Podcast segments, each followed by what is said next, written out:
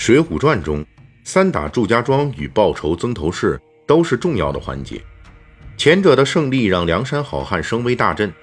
后者则成为晁盖与宋江领导交替的关键性事件。许多读者朋友都知道，祝家庄与曾头市属于古代封建社会典型的地主豪强武装，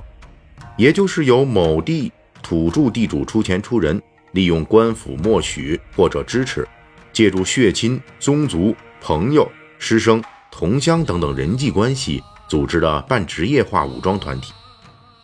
地主豪强武装是一个历史悠久的团体，从汉代著名的豪强起家，到三国两晋南北朝时期盛雄一时，再到隋唐时期被彻底摧毁，再到两宋时期死灰复燃，直到清朝末年，曾国藩组织湘军对抗太平天国起义军。我们仍旧能够看到地主豪强武装的身影，但是我们在阅读《水浒传》之时，既会感慨于小说中三打祝家庄的曲折，报仇曾头市的痛快，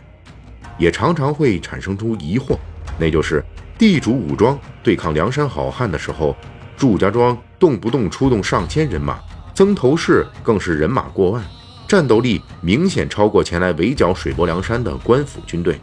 如此强大的祝家庄、曾头市，历史上是否真的存在过呢？他们还真确实存在过。这些民间地主武装不是施耐庵的独家原创。施耐庵之前元代杂剧《李逵赴京》以及《还劳墨》中就提到过一句话，那就是水泊梁山的首领晁盖死于三打祝家庄，而宋江正是为替晁盖报仇才成为梁山之主。由于这两部杂剧作者和诞生年代不同，因此我们可以推断，原杂剧中应该出现过梁山好汉三打祝家庄具体内容的剧目。只不过令人惋惜的是，水浒题材的元代杂剧至今留存的只有几个，三打祝家庄的故事没能流传下来。既然没有相应的其他较早的叙述，我们就只能从《水浒传》原书中。关于祝家庄和曾头市的一些文字中看出一些端倪，比如这两处地主武装的人数众多，装备武器和马匹。祝家庄子弟和曾头市五虎都很善于射箭。从北宋年间的相关制度来看，为了抵御北方少数民族辽、西夏以及吐蕃，当时是允许民间储备和持有弓箭等进攻性武器的。而从王安石变法中推行的保甲法开始。对民间持有武器这方面做了加强，这种情况一直持续到梁山好汉活动的北宋徽宗宣和年间。至于地主武装与农民起义军正面交战的案例，在北宋时期也出现过。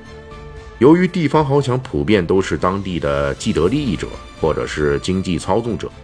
因此面对农民起义风潮时，他们通常会率先组织乡民对抗。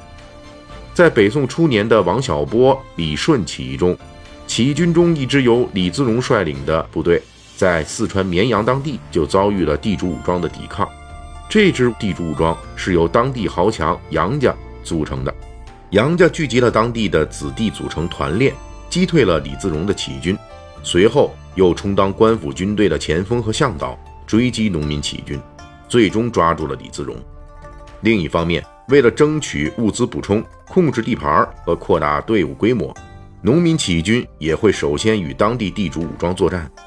王小波、李顺起义也摧毁了大量的四川地主武装。在《水浒传》中，梁山好汉通过攻打祝家庄和曾头市，获得了大量的财富和粮食物资，队伍的规模和实力壮大，这些都是符合历史大背景的。而且，由于这一类地主豪强武装往往是地头蛇。在圈占土地、囤积粮食，甚至私自铸造货币方面，都与官府存在很多的利益冲突，因此往往桀骜不驯，与官府冲突也不少。因此，也有一些地主豪强武装在乱世中直接投奔农民起义军，或者投奔敌国入侵者。关于这一点，《水浒传》中的九纹龙史进也是一个例子。史进本是当地地主豪强，属于小一号的祝家庄类型。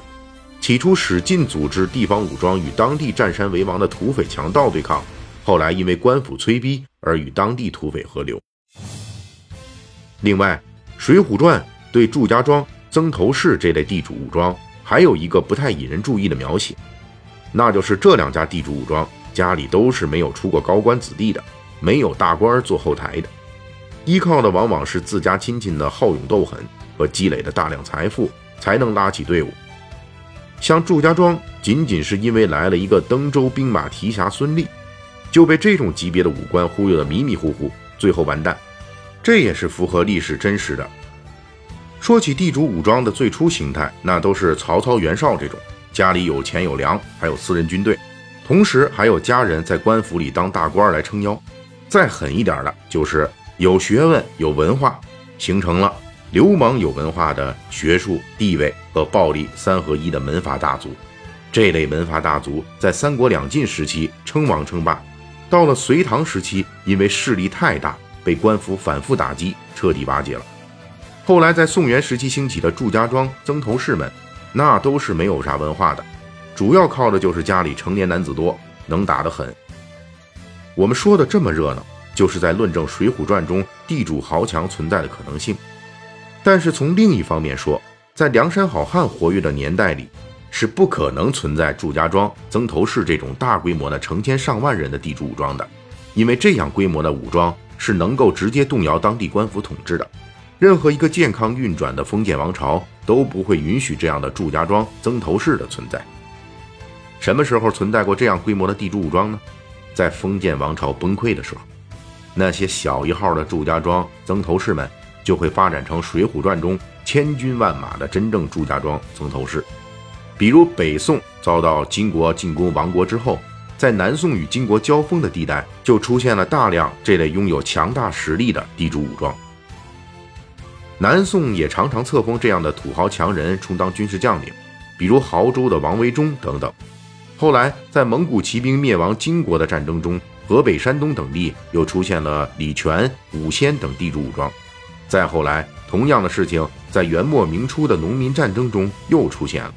这些地主武装都是成千上万规模的队伍。朱元璋的岳父郭子兴之所以能成为起义军头领，就是因为他本身有钱有势，是地方豪强，能够拉起几千人的队伍攻下亳州城。而《水浒传》作者施耐庵正是元末明初人，他显然见识过这类地主武装的强横。因此，才把这种现实中他亲眼见过的强横地主武装写进了《水浒传》，变成了祝家庄，变成了曾头市。